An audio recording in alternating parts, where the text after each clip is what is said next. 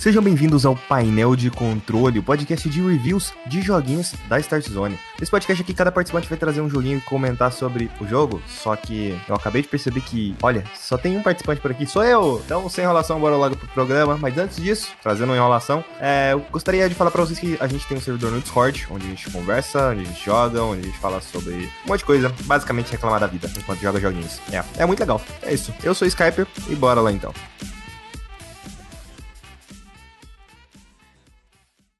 O primeiro jogo que eu quero comentar aqui é Donut Count. Uh, para quem não sabe, eu cheguei a fazer. Eu cheguei a falar de What Remains of Edith Finch. Eu não lembro em qual edição do podcast. E eu também cheguei a jogar é, What Remains of Edith Finch em live, né? Ao vivo, numa transmissão, do início até o final. É, eu falei dele no painel de controle 5. Assim, é, é um bom jogo. É, eu acho que, para mim, o único problema daquele jogo é que ele não tem uma mensagem a passar, porque ao longo de todo o jogo eu achei que, pô, o jogo ia ter uma mensagem mais profunda ali. Eu não vi nada ali. É, eu acho legal, acho bom a forma, o conceito dele, o jeito que ele brinca com as questões de game design. Que uma hora você parece que tá jogando um jogo, outra hora você parece que tá jogando outro. Tá, que seja. Esse podcast não é para você falar, não é para eu falar de What Remains of Edith Finch, mas sim de um jogo que é de um dos mesmos desenvolvedores. Na verdade, eu fui verificar no site qual era a participação do cara, no site dele mesmo, do Ben Exposito. Eu fui verificar qual era a participação dele no What Remains of Edith, Edith Finch. Ele ajudou na questão de level design e, e algumas outras coisas do jogo ali, sabe? O conceito do jogo como um todo. É uma pessoa importante para esse jogo. Aí, beleza. Ele lançou um jogo chamado Donut Count. Uh, esse jogo, ele é uma premissa muito estranha. Lembra um pouco Katamari. É, Katamari, para quem não sabe, é um joguinho onde você começa com, não sei se é um redemoinho, sei lá, tipo uma bolinha assim. E aí ela vai ficando maior, ela vai rodando em cima das coisas, juntando tudo aqui e vai virando uma bola cada vez maior, assim. Aqui a, existe uma diferença. Donut Count é um buraco. Você é um buraco que você precisa engolir as coisas por onde você passa Algumas coisas você vai conseguir engolir, outras que forem maior do que o buraco, não vão conseguir engolir. Eu nunca joguei Katamari, e eu adorei Donut Count. O jogo tem um visual meio. meio um, é um cartoon, aquele, um, aquele cartoon cartoonizado meio low poly, sabe? Só que a questão é a seguinte: a gameplay dele é, é legal, ele foca mais numa historinha. É, você é o BK, você é um guaxinim lá que acabou de arranjar um aplicativo. Na verdade, os guaxinins em si, supostamente eles têm um aplicativo que eles podem criar buracos na cidade. E ele começa a, tipo, a sua primeira missão no jogo mesmo, sua amiga vira para você e fala: Cara, tem um cara aqui de moto que ele tá tocando a buzina pra caralho aqui, ele tá me irritando. Aí você vai lá com o buraco, você vai engolindo as coisas que tem em volta até o seu buraco crescer ao ponto de você engolir esse cara. E basicamente ele vai fazendo isso. E o jogo ele fica alternando entre. Depois que você faz isso, o jogo ele alterna entre no futuro e no passado. Né? Tanto que ele fala que ele tá quase evoluindo para comprar um, um quadcopter, que é um drone. Ele tá quase evoluindo para comprar um drone. Aí o que que acontece? Passa-se duas semanas e o, e o seu drone aparece no chão quebrado. E aí ele fala: Cara, por que, que você quebrou meu drone? Que era a amiga dele que quebrou o drone dele. E ela culpa ele, porque ele destruiu a cidade. Porém, ele se coloca na posição da pessoa certa. E ao longo do, das fases, né? Cada fase mostra como que uma pessoa foi parar ali. São cerca de 9, 10 pessoas. Cada fase vai mostrando como que cada pessoa foi parar ali, como que elas foram engolidas pelo buraco. E ele tem uma justificativa para cada uma daquelas pessoas. Ele literalmente ele se coloca na posição certa, tipo, cara, eu tô fazendo a coisa certa aqui, velho. Olha lá, é o cara lá que tava buzinando, tava te atrapalhando. Beleza. Um restaurante que ninguém gosta de comer nele porque ele é cheio de inseto. Tá bom, eu vou acabar com o restaurante. E começa a fazer isso até ele acabar com a cidade inteira. Aí que tá. É, o que eu vi algumas pessoas falando sobre Katamari é que eles gostam da não linearidade de Katamari, que é você vai brincando ali, tem fases que são não necessariamente infinitas, mas que você consegue, tipo, um arcadezão, assim, pra você brincar. Aqui não. Donut Count é linear. É, você é um buraco que engole tudo, você vai indo de fases em fases, em fases, em fases, até chegar num ponto em que você passou aquela fase, você vai pra próxima, passou, vai pra próxima e ele tem um final. Ele não tem um modo arcade. Ele não tem um modo arcade pra você ficar só brincando que você é um buraco e engolindo as coisas por aí. Não, ele não tem. Ele é um jogo bem curtinho, eu demorei acho que em torno de duas ou três horas para terminar ele. Inclusive, nossa, faz muita falta joguinho curto, assim, sabe? Hum, eu adoro jogo curto. É, terminou ali, acabou, puta experiência bacana. O Nightcott ele é bem bacana. Inclusive, uma coisa muito legal é que no final de todas as fases, quando você engole todos os objetos do jogo, aparece a Trashpedia, que é um lugar onde está escrito as notas sobre cada uma das coisas que tem ali. Cada uma das coisas que você engoliu. Tipo, é, aí você vê a personalidade do Guaxinim. Ele não confia em pássaros, ele realmente não gosta de pássaros. Uh, livros para ele é coisa ridícula. Cenoura é do mal. De verduras no geral é do mal. É, é muito legal aquilo ali. E eu fiquei um bom tempo. Eu, eu, li cada uma das descrições de todos os itens que eu engoli. Tipo, não são todos, todos, todos. Mas é bem interessante. Cara, é um jogo bem legal, sabe? Só que ele é, é muito curto. Eu acho que ele poderia ter mais. Poderia ter um modo mais arcade para você brincar de seu buraco. Porque a, a música desse jogo, a gameplay, é tudo tão suave e tranquilo que dá vontade fica jogando por horas, horas e horas. Sinceramente, eu recomendo. Se você conseguir achar numa promoção aí, é, atualmente ele tem para PC, PS4 e para iOS. Tipo, no PC ele tá R$24,20. Ele tá numa promoção aí de lançamento. É, eu, eu, acho que é melhor esperar as promoções da Steam mesmo. O jogo deve aí pra 10 reais daqui, sei lá, 3, 4 meses. É bom ficar de olho. E no PS4 tá caro demais, né? O PS4 tá R$39,90. Mas é realmente é, é um jogo agradável. Digamos que é um jogo bem agradável de se jogar. Outro jogo que eu joguei, e dessa vez é um jogo que ele não é nada agradável de se jogar, e pessoas irão ficar putas comigo. Eu joguei Gears, Gears of War 4. Gears of War 4. Eu tentei jogar Gears of War 4, na real. Eu tinha pegado o Game Pass, que teve uma vez lá, que teve uma época de uma promoção lá, de um real do Game Pass. Aí eu peguei o Game Pass e no PC não tem tantos jogos igual no Xbox. No PC tem poucos jogos. Mesmo assim, né? Um real. Eu joguei Gears of War 4, eu joguei Record. Inclusive, eu acho que Record eu já cheguei até a comentar aqui no podcast. Que foi dessa época. E eu joguei Gears of War 4. Velho, é, eu gastei tempo da minha vida com um puta jogo bosta. Desculpa aí, mas Gears of War, pra mim, é um puta jogo bosta. Eu não acho jogo. Eu não acho jogo divertido. Eu não vou explicar detalhadamente como funciona um Gears of War. Ele é um cover, é um cover shooter. É um shooter. É um jogo de tiro que se baseia em cover. Você vai ficar atrás de cover, atirar inimigos, depois você vai mais pra frente, atirar em cover, atirar em cover. Oh, é, é, atirar em cover. E basicamente esse é o jogo. Tipo, quando eu joguei Gears of War 3, eu acho que foi em 2014, não, foi em 2013, 2012. Eu nem sei quando Gears of War 3 lançou. Lançou em 2011, mas eu cheguei a jogar depois disso, eu acho. Eu adorei gameplay daquele jogo. Aí eu falei, ah, eu vou tentar jogar o 4 aqui e não, não vai, não rolou. Eu não consigo gostar da gameplay, eu não consigo gostar dos personagens, não consigo gostar de ninguém no jogo. Eu simplesmente acho que é uma franquia que ela parou no tempo. Eu realmente quero muito saber como que vai ser Gears 5, se vai ter algum tipo de mudança, alguma coisa. Pô, God of War teve uma puta mudança aí. Gears 4 não, é mais do mesmo. Sei, a Microsoft decidiu jogar no seguro, né? Não é tão eles têm, eles têm um estúdio só para fazer Gears. E obviamente eles não vão descambelhar e criar um God of War da vida aí, sabe? É, não sei, eu acho, eu acho esse jogo muito fraco. O jogo você joga, você tá jogando com o filho do Marcos, que eu não entendi muito bem se é depois da guerra Holocaust. Eu não cheguei a jogar os outros Gears, todos. Joguei o 3 até um ponto em que o CD deu pra olhar. E o pirata é foda, né? E beleza, você tá pra invadir uma fábrica lá de robôs e depois você começa. Depois aparece uns meio que uns locaust, assim, meio que uns aliens, uns bichos meio louco lá. Acaba que dá bosta. E aí vocês vão ter que pedir ajuda pra. Né? Tem aquela cena D3, né? Vai ter que pedir ajuda pro Marcos. O Marcos começa a ajudar vocês. Depois o Marcos dá bosta lá. Depois o Marcos dá bosta, ele é sequestrado por um bicho lá. Ele é engolido por um bicho. Você precisa ir atrás pra saber se o Marcos tá vivo ou não. É uma puta história meio bosta. Eu não fui pro, até o final. É, eu tava jogando junto com o Thiago. O Thiago tava, tipo, insistindo, pô, bora, bora jogar, bora jogar. E eu, não, velho. E eu tinha uma teoria antes, eu acho que ela já caiu por terra há bastante tempo, que era qualquer jogo fica legal se você jogar em co-op. Uh, isso não é verdade, porque Gears 4 a gente jogou em co-op. E, velho, puta jogo bosta. Desculpa aí, mas não gostei. Não é pra mim, sabe? Existem pessoas que vão gostar, mas pra mim é um puta jogo bosta. Eu cheguei a jogar algumas coisas menores. Uh, eu joguei Kingdom Classic. Kingdom, como que eu posso explicar? Ele é um jogo de meio que sobrevivência. Você é um rei, ele é um jogo em 2D, em pixel art.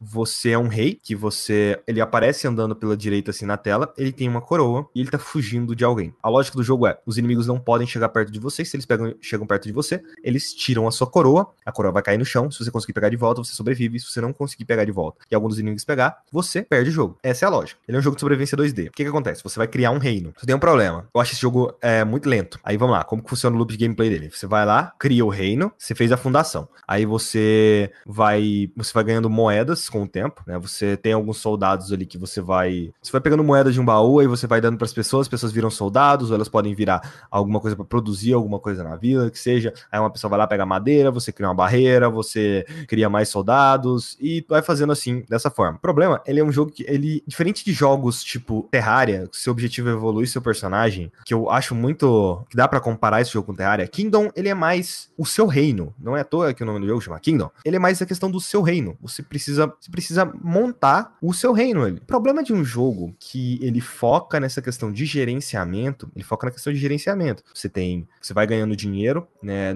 Por um tempo você vai ganhando dinheiro que é de um baú, ele é jogado dinheiro para você todo dia. Depois de um tempo, os seus aldeões, soldados, é, os inimigos que eles matam, animais que eles matam, aí eles vão conseguir, eles vão te dar dinheiro disso. O problema, quando você vai jogar, um jogo que eu tô jogando agora, por exemplo, Prison Architect. Você pode acelerar. Sin City, você pode acelerar. Uh, Frostpunk, você pode acelerar. Jogos que focam em você criar um lugar, geralmente você pode acelerar a gameplay. Principalmente jogos que têm condição de fracasso. O personagem de sua prisão pode. Você pode, você pode literalmente ser demitido da sua prisão. Uh, Sin City, sua cidade pode falir. Frostpunk, você pode, pode acabar ali, a porra toda. Aí o que que acontece? Kingdom não tem um modo em que você acelera a gameplay. Ele é lento. A chance de você morrer nesse jogo, se você não quiser arriscar, você não vai morrer. Só que, tipo, não dá. Você tem que sempre ficar jogando no seguro. Ele vira um ciclo de repetição muito fácil. Tipo, chegou num ponto em que eu tava. Ah, eu tava no dia 20, dia 25. Tipo, tava vindo inimigos fortes pra caralho, mas para mim eu tava de boa. Só que eu não sentia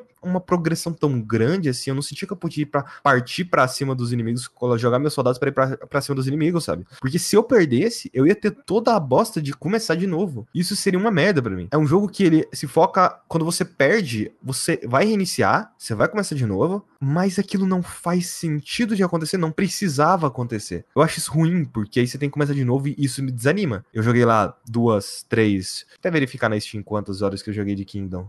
Joguei ao todo quatro horas. Se não me engano, duas horas foi numa gameplay, duas horas foi na outra. E durante essas duas horas, a minha primeira partida eu falei: hum, não tá legal o jeito que tá meu reino. Eu vou recomeçar. Aí eu recomecei. Chegou num ponto em que eu falei: velho, pra que, que eu tô jogando isso? O ciclo de repetição? Chegou num ponto em que. Não, é. Deixa pra lá, tipo, não precisa. Se tivesse uma forma de acelerar o jogo, aí seria outra história, seria muito bom. É, lembrando que eu tô falando de Kingdom Classic. Existe uma sequência dele lá que saiu, que é Kingdom Newlands. Mas se você curtir esse tipo de jogo, eu recomendo que você veja alguma gameplay no YouTube, uma coisa a mais. No geral, eu não gostei muito, não. Mas ele é um jogo de gerenciamento sem você poder acelerar. Então, eu sei que tem pessoas que gostam de você de prestar atenção no jogo, ver cada que cada personagem tá fazendo ali. Mas esse jogo ele não tem nenhum foco tão grande nisso. Os personagens ele não importam, muitos não têm história. Tipo, assim, se você clica num personagem você sabe, até onde ele mora, sabe onde ele mora, onde ele trabalha. Frostpunk, então, que você vê as pessoas indo, indo pra mina, voltando da mina, indo pra casa, resolvendo outras coisas. É muito interessante. Kingdom não é assim, sabe? É, realmente é, é um jogo bem fraco, né?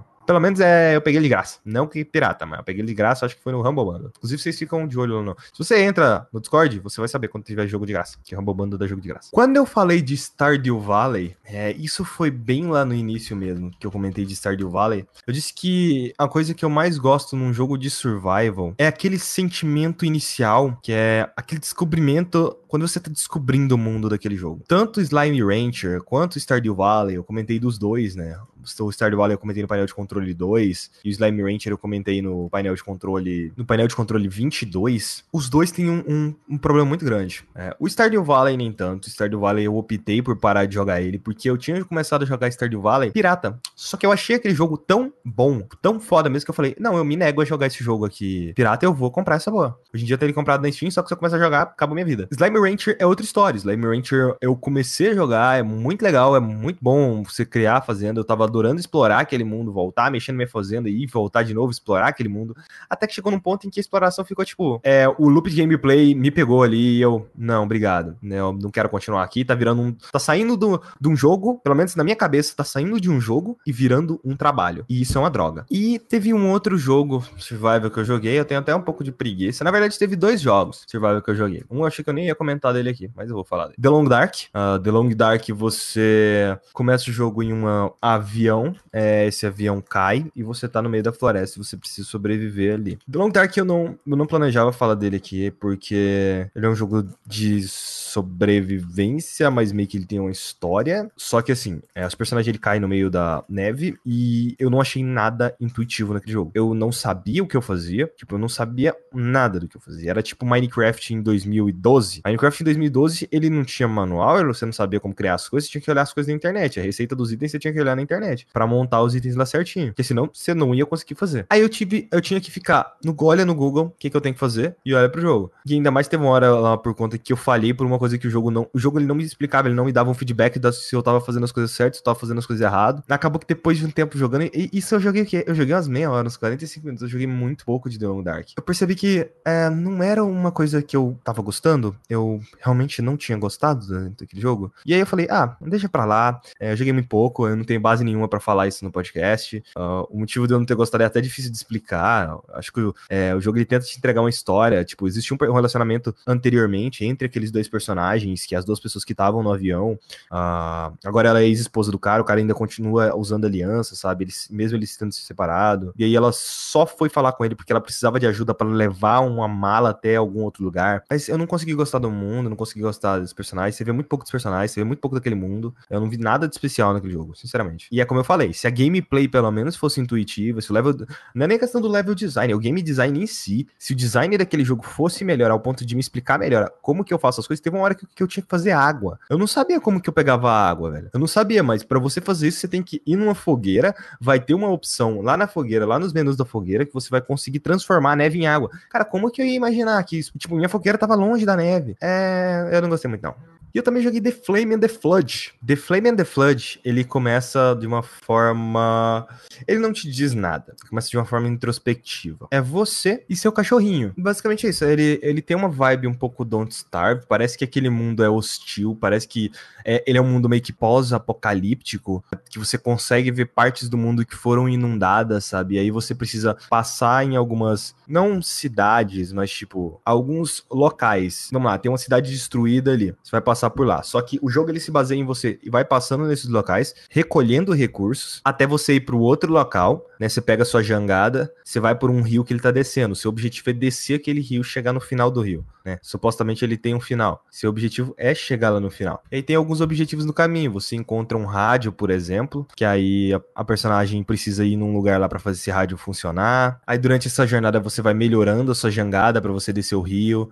Existem status da sua personagem, se ela sofreu algum tipo de dano, ela vai ficar sangrando, ela pode ficar. Ela pode quebrar alguma parte do corpo dela, ela sente frio, ela sente fome, ela sente sede, ela tem vontade de dormir, ela tem necessidades básicas que você tem que estar tá cuidando. O que que acontece? Uh, no Man's Sky tem um loop muito parecido com esse jogo. Não parece, né? Tipo, do que eu falei, realmente não parece, né? No Man's Sky ele tem um mundo que ele parece interessante, mas quando você vai descobrir sobre aquele mundo. Isso quando lançou, tá? Isso quando lançou. Não sei como é que é a atualização Next lá. Ele tinha um mundo em que parecia ser extremamente interessante interessante. Tinha aliens, tinha espécies ali naquele mundo que você olhava e falava: olha, aquilo é extremamente interessante, mas o jogo ele não te passava informação basicamente nenhuma sobre aquele mundo. Muita pouca coisa que você conseguia. O que que acontece? The Flame and the Flood é a mesma coisa. É... Eu joguei 3 horas do jogo. 3 horas no jogo survival, geralmente o jogo ele te mostra coisa para um caralho. É, Stardew Valley em 3 horas e coisa pra caralho. Slime Rancher em 3 horas eu tava adorando o jogo, sabe? O mundo ele não mostra quase nada. É um pós-apocalíptico. Tem aquele, aquele rio que tá descendo lá. Tá des que você tá, tem que descer, você passa por cidades destruídas, você passa por um monte de coisa. Eu não sei muito bem por que, que eu tô tendo que fazer aquilo. Eu não sei muito bem o que aconteceu com esse mundo. É, durante essas três horas, o jogo não me mostrou nada. Eu simplesmente perdi a vontade continuar. Eu tava. Eu cheguei num loop, porque No Man's Sky ele tinha um. Antigamente ele tinha um loop. Né, era disso que eu tava falando e eu acabei me perdendo. No Man's Sky ele tinha um loop. Que o loop de No Man's Sky ele funcionava assim. É, depois de um ponto do jogo, de cerca de. Tipo, todo mundo fala que as primeiras 10 horas de No Man's Sky são maravilhosas. Porque são as primeiras 10 horas que você vai conseguir chegar no loop de gameplay. Você vai conseguir. Eu acho que eu demorei menos que isso. Você vai conseguir a sua nave, você vai conseguir arrumar sua nave, tudo certinho. Depois você precisa fazer o quê? Vai num planeta, vai no outro planeta, né? Você vai explorar os planetas daquele sistema, pega combustível, não é warpa, como é que é? Tipo, se teletransporta? Acho que é, se teletransporta, se dá warp, sabe? É, você. Não, você. É velocidade da luz, não lembro. É motor de dobra. Você dá uma dobra no espaço e você vai pra próxima galáxia. É isso. E aí você explora a galáxia, consegue combustível, dá outra dobra, explora a galáxia, consegue combustível, dá outra dobra, e é isso aí. The Flame and the Flood é um pouquinho diferente. Você não pega sua nave, mas você pega sua jangada. Você vai lá na sua jangada, explora algum lugar pra conseguir comida, ou recurso pra jangada, alguma coisa pra você precisar do personagem. Depois você segue e desce. Até você não conseguir descer mais, porque porque seu objetivo ali, a gameplay ela não é boa o suficiente para você querer estar o tempo todo jogando com a personagem. Então você só quer descer o rio com a jangada para saber o que tem no final do rio. Só que o jogo é esse fato, que é ele é basicamente um jogo movido por curiosidade, não me motivou. Explica para que, que eu vou descer um rio. Eu não tenho ideia do que vai ter lá no final, mas eu não tenho vontade de passar por toda aquela chatice só para chegar no final do rio. Se o jogo me mostrasse mais coisas daquele mundo, se tivesse mais coisas do, do, sobre o que aconteceu, existem alguns personagens que são meio estranhos que me deixavam um pouco intrigado, mas não me ajudou a, não me colocou frente, sabe? Não me motivou. Enquanto eu gravo podcast, eu sempre vou revendo o gameplay, eu sempre deixo rolando aqui de fundo pra eu ver a gameplay e comentar do jogo, até porque tem tempo que eu joguei o jogo. E assim, eu acabei de ver o, o final de The Flame and the Flood. Aí, puta final anticlimático, cara. É tipo o final de Slime Rancher. Tipo, é muito anticlimático, sabe? Mas eu não cheguei aí no final em nenhum desses jogos. E nem pretendo. Eu não pretendo nenhum dia voltar para esses jogos aí. Agora, só comentando aí sobre um jogo rapidinho, que é No Heroes Here. É, no Heroes Here é um jogo brasileiro, desenvolvido por. desenvolvido pela Mad Mimic. Basicamente, a Mad Mimic, tipo, só produziu esse jogo. Pelo menos é o que eu tô vendo aqui no.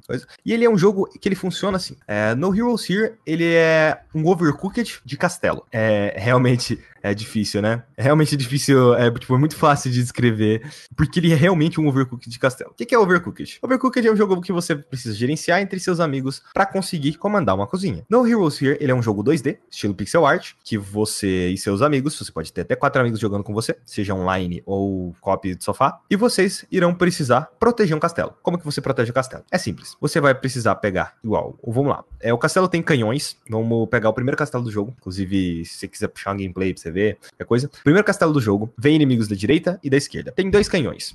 Os dois canhões estão apontados para a direita um pra direita e outro pra esquerda. Justamente da forma correta para você destruir aquele lugar. Aí o que, que você precisa fazer? Para armar os canhões, você vai precisar pegar o quê? Pólvora a pólvora. Você vai pegar o saquinho de pólvora, você vai levar na mesa de trabalho, vai produzir a pólvora e colocar dentro do canhão. Você vai pegar um minério, esse minério você vai colocar na fornalha, da fornalha você vai passar pra mesa de trabalho, na mesa de trabalho você coloca no canhão e aí você pode atirar com o canhão. Assim que você atirar, o canhão vai sujar. Esse é o jogo. Esse é o jogo. É, você vai fazendo isso. Uh, obviamente eles vão colocando mais coisas. Mais pra frente tem o mel. O mel ele não dá dano nos inimigos, mas você atira no chão. O mel, ele gruda os inimigos, deixa os inimigos mais lentos, porque tem inimigos que. É, os inimigos eles estão andando para próximo do castelo. O mel, ele, além de deixar os inimigos mais lentos, ele também diminui o dano dos inimigos. Então você vai combando isso, gerenciando, tendo que gerenciar o tempo e colocando as coisas ali para fazer o seu castelo sobreviver. Só que eu, eu tipo, é, existe uma coisinha em Overcooked que eu sempre queria estar tá jogando, jogando, jogando jogando. Aqui eu não sinto com No Heroes Here. Eu sinto que quanto mais eu jogo, menos eu quero jogar. Tipo, se eu algum. Se eu fico muito tempo igual. Esse jogo, atualmente, eu não terminei ele. Não sei se um dia eu vou terminar. Porque ele, ele virou o tipo de jogo que eu só jogo quando alguém vem alguém aqui em casa para jogar alguma coisa comigo. Que eu falo, velho, eu tenho um joguinho aqui legal para jogar ele. Que é um jogo fácil de explicar, é um jogo fácil de jogar. Os comandos dele são muito simples e é muito de boa para tá, pra tá jogando com qualquer pessoa isso aqui. Ele tem muitas fases. Ele tem muitas fases. Ele tem muitas fases mesmo. Eu acho que ele tem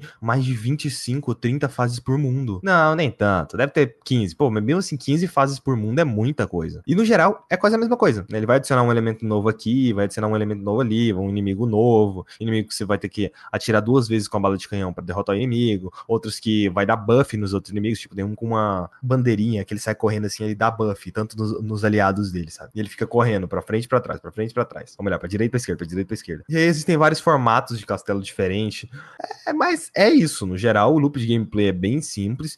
É, eu não consigo jogar muito tempo, eu realmente não consigo jogar muito tempo, mas de vez em quando, assim, jogar ele é, é muito legal, sabe? Você reúne a galera, joga um pouquinho, pronto. Mas não é o jogo que você vai passar tarde jogando, nem nada do tipo. Overcooked é o tipo de jogo que você passa a tarde inteira jogando. Acho que a variedade de Overcooked é bem maior. E que, como ele tem muitas fases, a variedade dele aparenta ser menor. Pode ser que ele chegue no final, tipo, você vai fazer pirocópteros pro ar e essas coisas. Mas aparenta ser muito menor. Colocaram fases demais no jogo. E outra coisa, é muito fácil. Tem que ser muito descoordenado. Você tem que ter uma pessoa. Tá jogando com uma pessoa muito descoordenada para você falhar. A vida do castelo é muito grande. Então, a falha é muito difícil de acontecer. A não ser que vocês sejam dois idiotas. Igual fui jogar com um amigo meu aí recentemente, que ele é um imbecil. Então, foi horrível. Foi simplesmente horrível a primeira partida. Depois a gente já acostumou e falou: tá, você faz assim, assim, assim, bora. Porque os dois estavam jogando cada um de uma forma. Tava jogando de forma individualizada. Não, é uma equipe que tem que jogar ali. Depois que você aprende isso, que você é uma equipe, pronto, vai tirar de letra todos os castelos. Pelo menos todos os castelos não tive dificuldade nenhuma até agora. Realmente é um jogo que eu recomendo para você jogar quando você tiver amigos, assim, sabe? Tem pessoas que não têm amigos, tipo eu.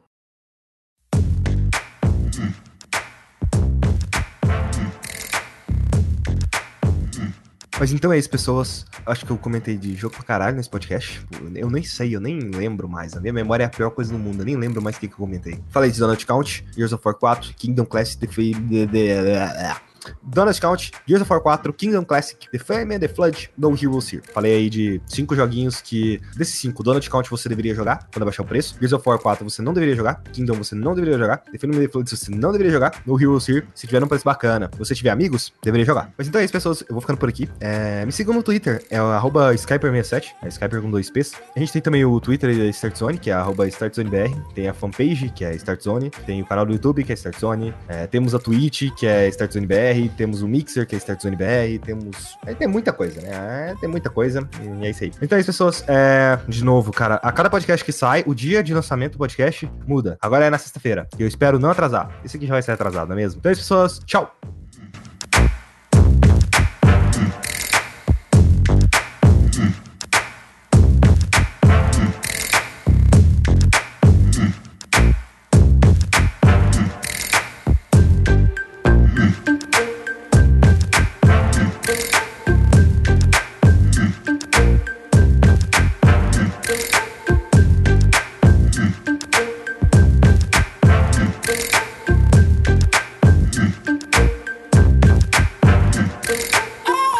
tell